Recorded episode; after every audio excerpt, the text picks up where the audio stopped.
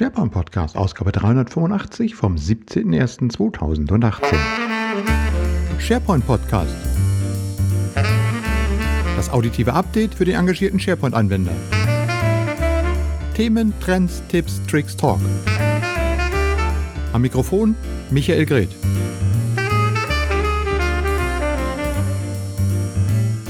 Ja, zuverlässig wie fast jede Woche. Herzlich willkommen zur 385. Ausgabe des SharePoint Podcast, der ersten im Jahre 2018. Für euch alle nochmal an dieser Stelle, auch wenn schon 14 Tage ins Land gegangen sind. Ähm, alles Gute für das neue Jahr, viel Erfolg, Gesundheit und alles das, was ihr euch wünscht. Und äh, bleibt mir hier als Hörer im SharePoint Podcast treu. Es wird auch in diesem Jahr wieder viele, viele Episoden geben, wo wir uns rund um das Thema SharePoint Office 365 äh, Change Management und dazugehörige Themen kümmern werden. Natürlich werde ich auch wieder viele Experteninterviews haben. Also es geht hier locker flockig weiter.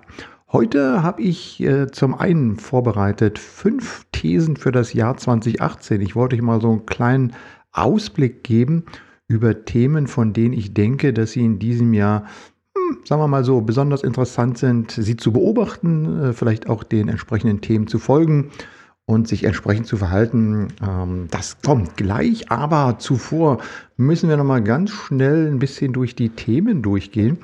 Ähm, SharePoint Social, unsere Webseite, über die wir die Veranstaltungen, über die wir die Artikel und sonst was managen, hat ein ähm, 2018er Facelift erhalten. Das läuft ja auf WordPress, auf dem klassischen Graphene ähm, Template Design und das hat sich schon vor drei Monaten von der Version 1.9.xxx auf die Version 2.0 abgedatet.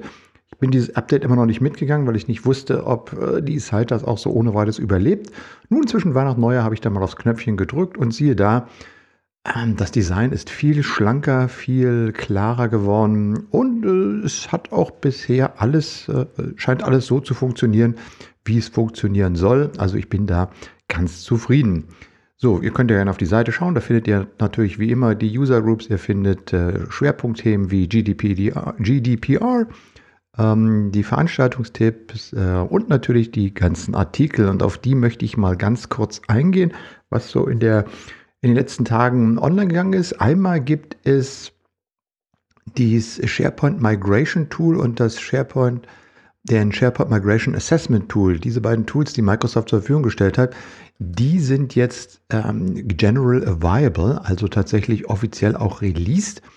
Und mit diesen beiden Tools ist es oder wird es einfacher, in Richtung SharePoint Online zu migrieren, also eine On-Premise-Farm in Richtung SharePoint Online mal zu testen, was funktioniert da alles, wo könnte es eventuell Probleme geben. Das heißt nicht, dass ihr damit alle äh, Migrationsprobleme lösen könnt, aber es ist schon mal ein guter Anfang. Diese Tools sind kostenfrei bei Microsoft erhältlich.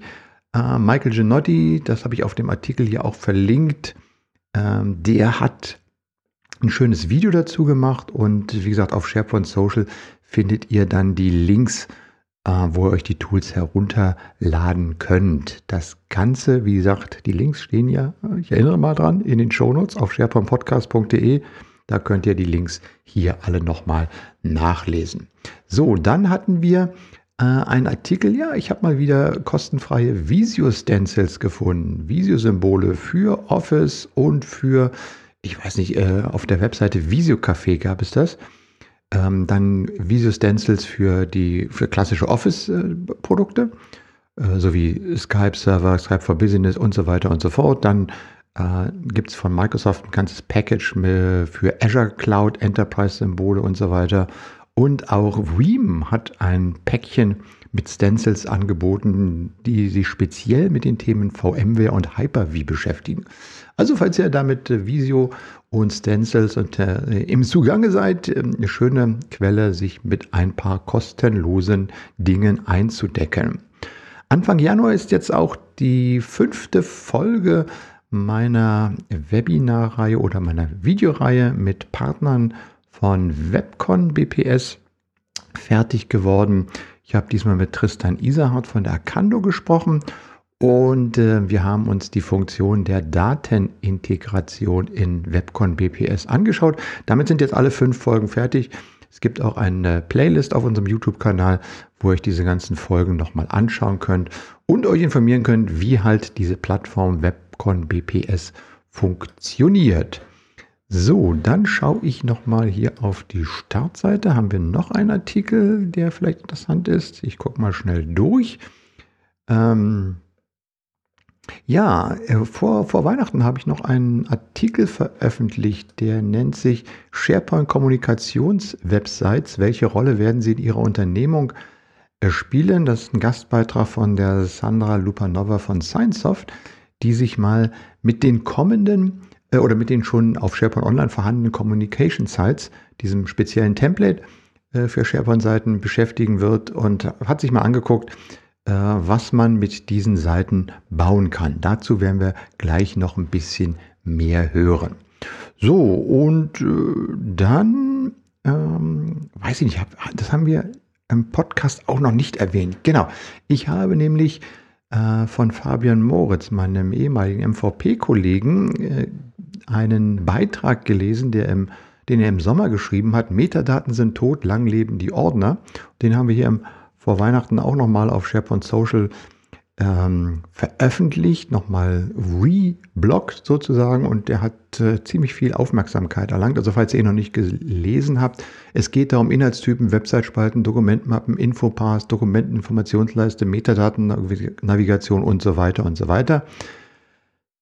Lange haben sich technische Neuerungen rund um SharePoint damit befasst, das Metadatenmanagement für Dokumente zu verbessern. Besser. Auf jeder Veranstaltung gab es unzählige Beiträge mit dem Grundtenor Nutzt Metadaten, vergesst Ordner. Ein damals berechtigter Ansatz. Nach Fabians Meinung aber komplett falsch umgesetzt bzw. vermarktet, da es oftmals eine Sache außer Acht gelassen hat, den Nutzer. Und wenn ihr da weiterlesen wollt, dann schaut mal in diesen Artikel rein. Ähm, war sehr kontrovers und wenn ihr noch Ideen und ähm, Kommentare dazu habt, könnt ihr die natürlich gern auf SharePoint Social in den Kommentaren hinterlassen. So, dann müssen wir unbedingt einen Blick auf die Veranstaltung werfen. Also der Veranstaltungskalender ist dicke voll. Es sind, glaube ich, über 60 Veranstaltungen mittlerweile drin.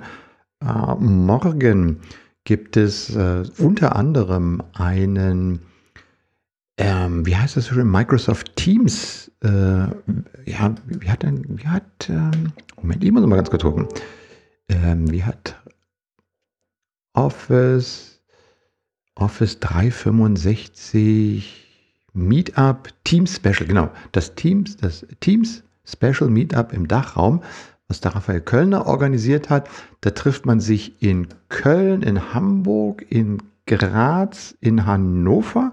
Das sind so, und in Bonn, soweit ich weiß, sind das die ähm, Teilnehmer, die sich vor Ort treffen und dann gibt es aus Köln heraus in die einzelnen User Groups und die treffen vor Ort ein vorgefertigtes Programm mit vielen interessanten Vorträgen, ähm, das man allerdings nicht online sehen kann, sondern ihr müsstet dann schon zu diesen Veranstaltungen gehen. Schaut einfach mal in den Veranstaltungskalender rein, da ist ähm, der Link, da sind die Links zu diesen ganzen Veranstaltungen und ihr findet das dann natürlich direkt vor Ort.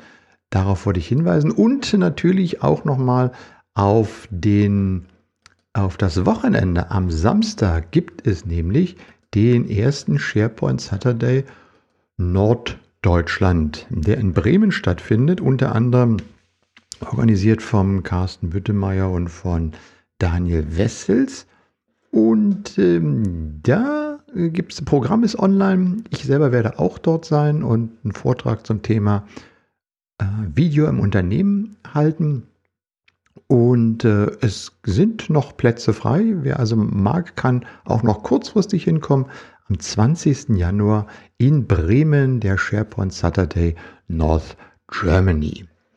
So, und ansonsten, wie gesagt, empfehle ich euch definitiv mal in die äh, Veranstaltungsliste zu gucken. Da gibt es so viel an Webinaren, an User Group Treffen sind wieder dabei und auch an Partnerveranstaltungen. Microsoft macht kostenlose Veranstaltungen. Und natürlich auch noch Konferenzen, die kommen werden. Es gibt auch wieder zu SharePoint Veranstaltungen, die geplant sind. Im Juni wird es was äh, in Wien geben. Die SharePoint-Konferenz von der PP-EDV wird unter anderem wieder mit dabei sein. Der European Collaboration Summit steht Ende Mai an. Ähm, da werde ich mit dem Alice Jugo, der das äh, organisiert, auf dem SharePoint Saturday sprechen und dann äh, euch hier auch über die aktuellsten Dinge informieren.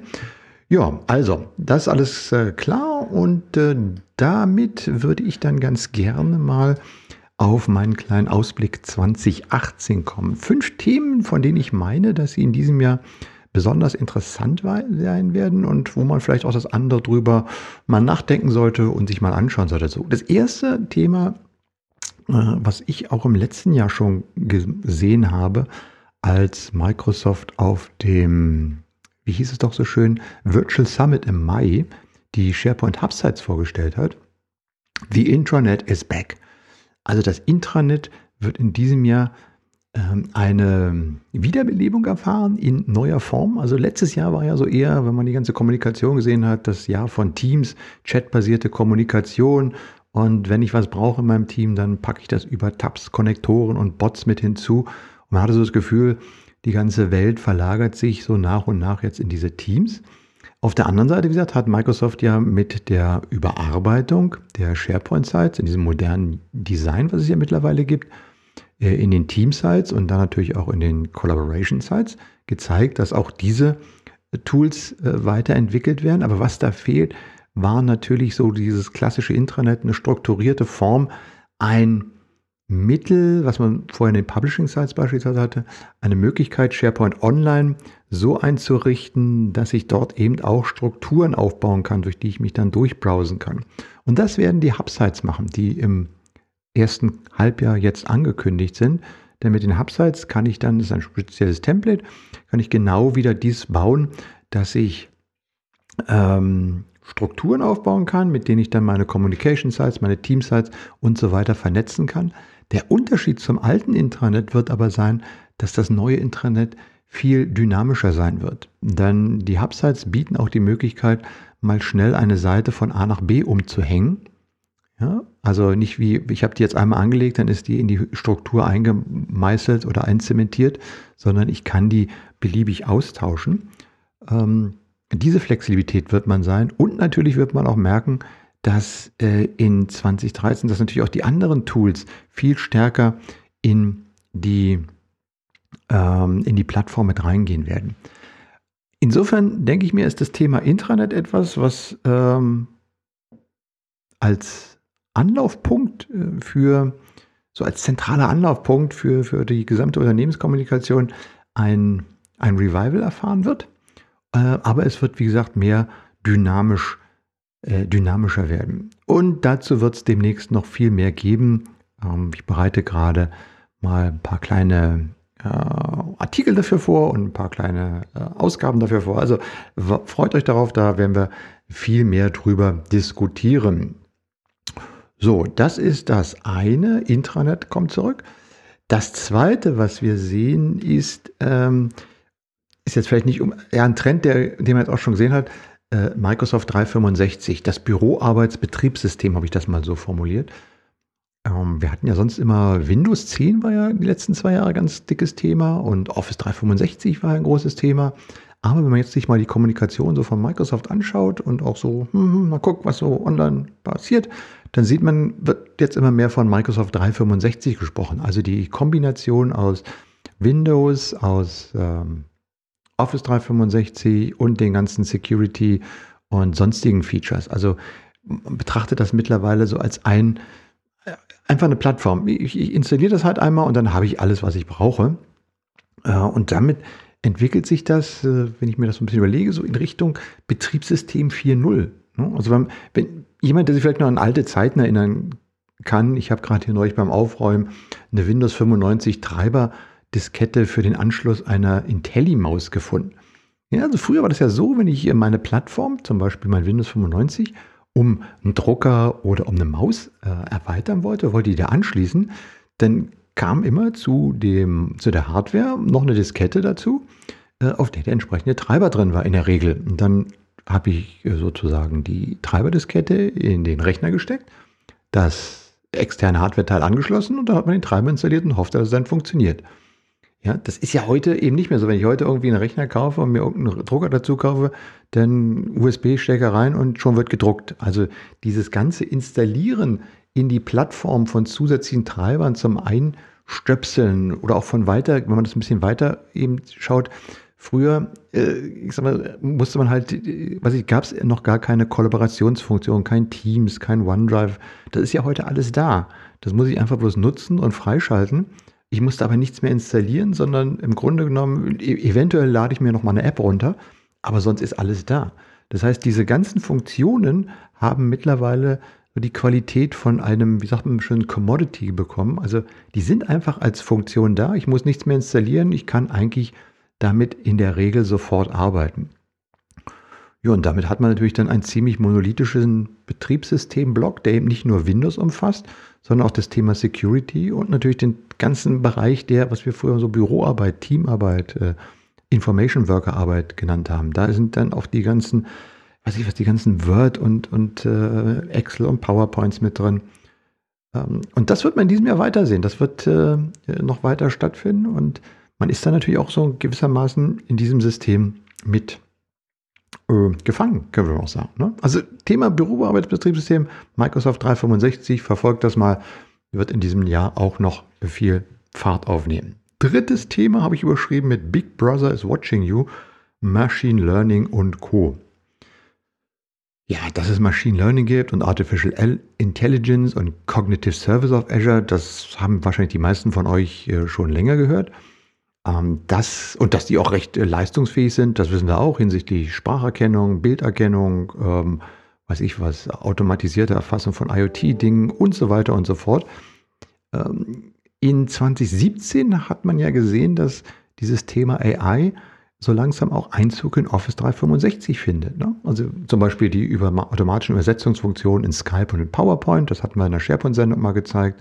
Microsoft Dictate hatten wir auch mal gezeigt ein Garagenprojekt, mit dem es tatsächlich mal eine funktionierende Diktierfunktion für Word, PowerPoint und Outlook gibt, die im Hintergrund über AI gespeist wird.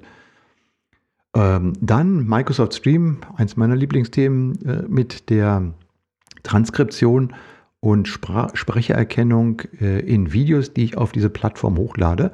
Auch das ist alles ähm, AI gesteuert.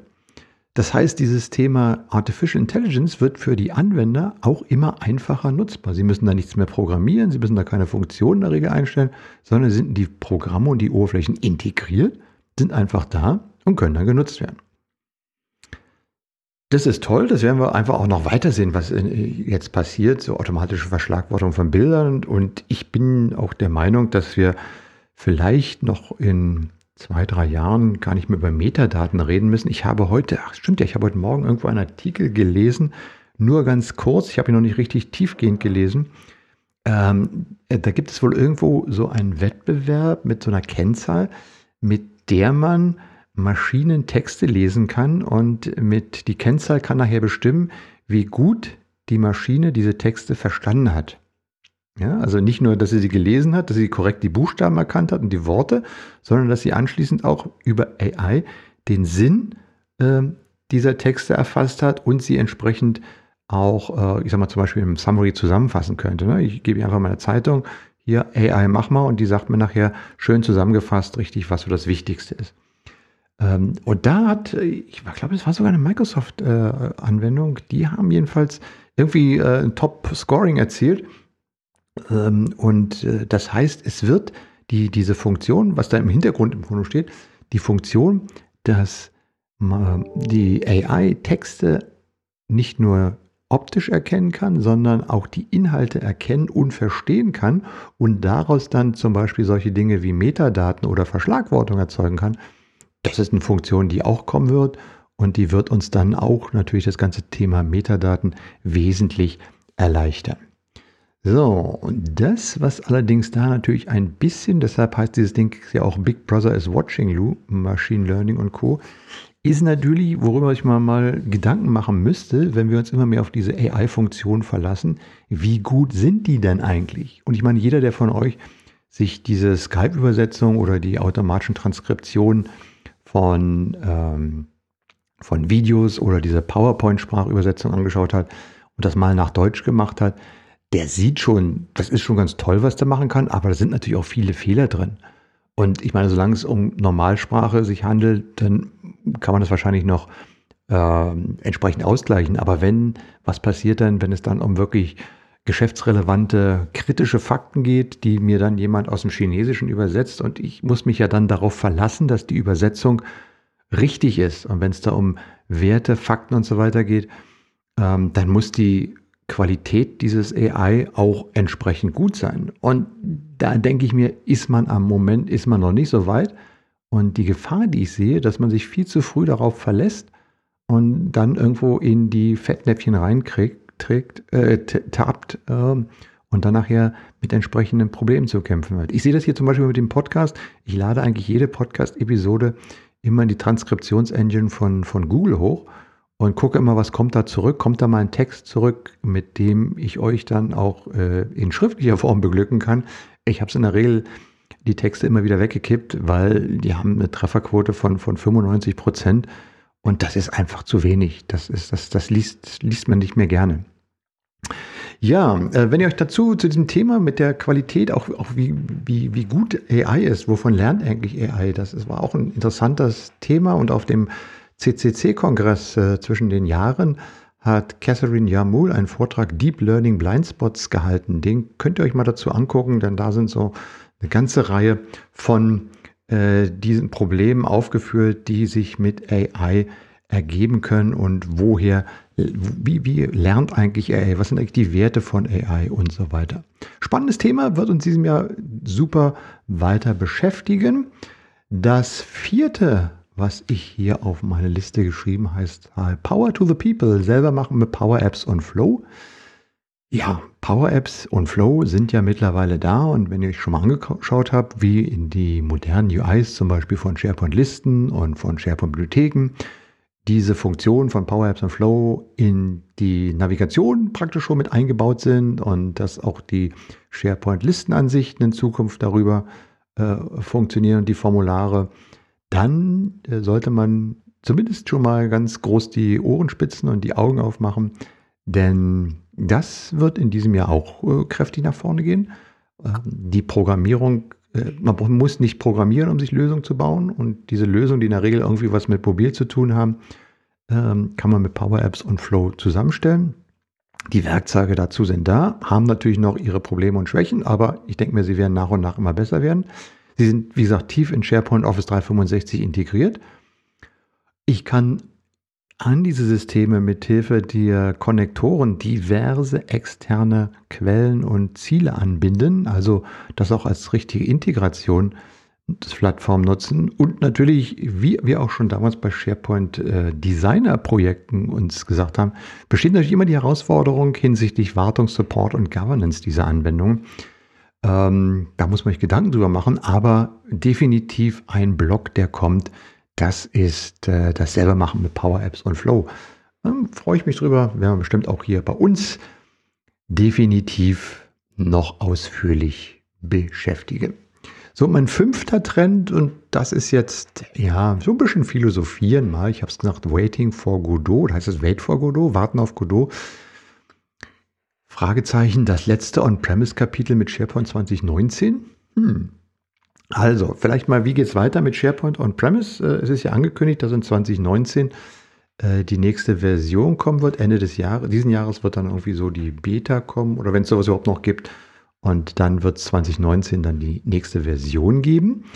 Äh, ich tippe mal ganz stark, dass wir irgendwo im Mai wieder sowas wie ein Virtual Summit sehen, dass Microsoft noch vor Ende des Geschäftsjahres, was ja bei Microsoft immer zur Jahresmitte endet, dass uns äh, Jeff Tieper und sein Team nochmal aus äh, Redmond einen Überblick geben, was dann so im nächsten Geschäftsjahr zu erwarten ist. Haben sie im letzten Jahr auch gemacht, wo sie dann zum Beispiel die Hubsites angekündigt haben.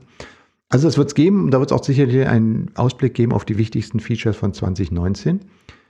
Ähm, und die Details werden dann, ich tippe mal, im September auf der Ignite kommen. So war es letztes Jahr und warum soll es in diesem Jahr anders sein? Wobei, wobei, die einzigste Frage, die sich stellen wird, ist äh, nicht etwa, was kommt alles in SharePoint 20, sondern die Frage ist eigentlich nur, was von SharePoint Online wird on-premises zur Verfügung gestellt werden. Aber es wird, glaube ich, keine neuen Funktionen geben, denn wir alle wissen ja, seit der letzten Version ist SharePoint Cloudbound. Das heißt, SharePoint wird in der Cloud entwickelt und das Konzept von Microsoft war ja dann, wir nehmen dann immer ein Subset oder das, was relevant ist oder das, was wichtig erscheint, packen es dann in eine On-Premise-Version. Aber irgendwas ganz Neues wird es da nicht geben. Ich vermute mal, dass diese ganzen Einbauten so hinsichtlich Modern UI, Bibliotheken, Listen und Sites, dass das auch in Richtung On-Premise gehen wird und wir werden sicherlich Verbesserungen, Erweiterungen hinsichtlich des hybriden Betriebs, Betriebs sehen. Das wird auch noch weitergehen. Was sonst noch kommt, hm, keine Ahnung. Werden wir mal gucken. So, und dann ist natürlich immer noch die Frage, braucht man eigentlich noch SharePoint 2019 oder äh, was passiert eigentlich? Wie, wie viel werden eigentlich noch in diesem Jahr nach SharePoint 2016 migrieren? Irgendwie laufen ja auch die älteren Versionen 2010 und so weiter aus. Man muss sich ja irgendwie mal was überlegen. Ähm, ja, also natürlich kann man jetzt nach 2016 migrieren, muss man nicht, kann man auch nach 2019 migrieren, aber wie gesagt, äh, die, ähm, die Anforderungen werden da werden ja nicht so groß sein, weil die, äh, die Funktion für 2013, 2016, 2019, die Basis bleibt ja ungefähr erhalten. Und ähm, Frage ist eben, macht man das überhaupt noch? Es gibt sicherlich immer noch viele Gründe, insbesondere gerade so im Applikationsbereich, wenn äh, in On-Premise-Lösungen gebaut worden sind und wenn man spezielle Sicherheitsanforderungen hat, dass man sowas On-Premise hält. Aber so auf die Dauer, hm, muss man mal gucken, wie lange es das noch geben wird. Jedenfalls darf man sich äh, von, von dem SharePoint-Server on-premise eben keine revolutionären Funktionen mehr erwarten. Ich denke mir, das, was sinnvoll ist, was man in der On-Premise ähm, braucht und was von den Kunden auch, sagen wir mal so, im Großen gewünscht werden und was dann trotzdem noch in die Microsoft Cloud-Strategie reinpasst, das wird es auch geben. Aber natürlich ohne Cloud und zumindest hybride Funktionen wird man vermutlich äh, äh, in diesem und in den nächsten Jahren keine vernünftigen ähm, Unternehmensinfrastrukturen für den klassischen Information Worker oder für das Intranet oder sowas bauen können. Weil viele, viele Funktionen gibt es einfach nur noch in der Cloud. Ich weiß, das habe ich schon diverse Male gesagt, aber man kann es eigentlich immer nur wiederholen. Ähm, vielleicht ist ja jetzt das Jahr 20, ähm, 18 jetzt mal eine, für alle, die es noch nicht gemacht haben, sich mal zu überlegen, wie man dann irgendwie vielleicht doch mal auf mittlere Sicht äh, in die Cloud umsteigen könnte und umsteigen möchte. Insbesondere wird ein spannendes Thema werden, wenn die Hubsites mal da sind und man das quasi äh, seine Intranet-Strukturen auf SharePoint Online abbilden kann. Und wenn man dann eine Intranet-Zeit hat, die auf SharePoint 2013 zum Beispiel auf dem On-Premise-Server geht, wie migriere ich denn diese Strukturen, die ich On-Premise habe, in eine passende, dynamische Struktur, die ich dann auf SharePoint Online über Hubsites organisiere. Das wird ein spannendes Thema werden. Ähm, könnt ihr euch ja schon mal auf die Liste schreiben. Hier wird es dazu sicherlich einiges geben. So, das waren mal so meine fünf äh, Themen, ähm, die ich so zwischen den Jahren mir mal ein bisschen angeguckt habe und wo ich gesagt habe, da kann im nächsten Jahr mal was, in diesem Jahr mal was draus werden. Ähm, ich bleibe dran an den Themen. Wenn ihr was dazu sagen habt, ich freue mich natürlich immer über Feedback an sharepointpodcast.outlook.de und äh, natürlich schaut in die Shownotes, wo die Links zu dieser Sendung dabei sind. Das ist sharepointpodcast.de. Ansonsten bin ich äh, für heute durch. Äh, Würde mich freuen, wenn ich euch äh, den einen oder anderen auf dem SharePoint Saturday in Bremen sehe oder vielleicht auf eine der nächsten User Group Treffen, die wir in Berlin übrigens am 13.02. wieder machen. Ähm, aber schaut einfach mal in den Kalender. So, das war's und tschüss bis zum nächsten Mal, sagt der Michael Greth. Das war der SharePoint Podcast. Das auditive Update für den engagierten SharePoint-Anwender. Feedback und Kommentare bitte auf sharepointpodcast.de.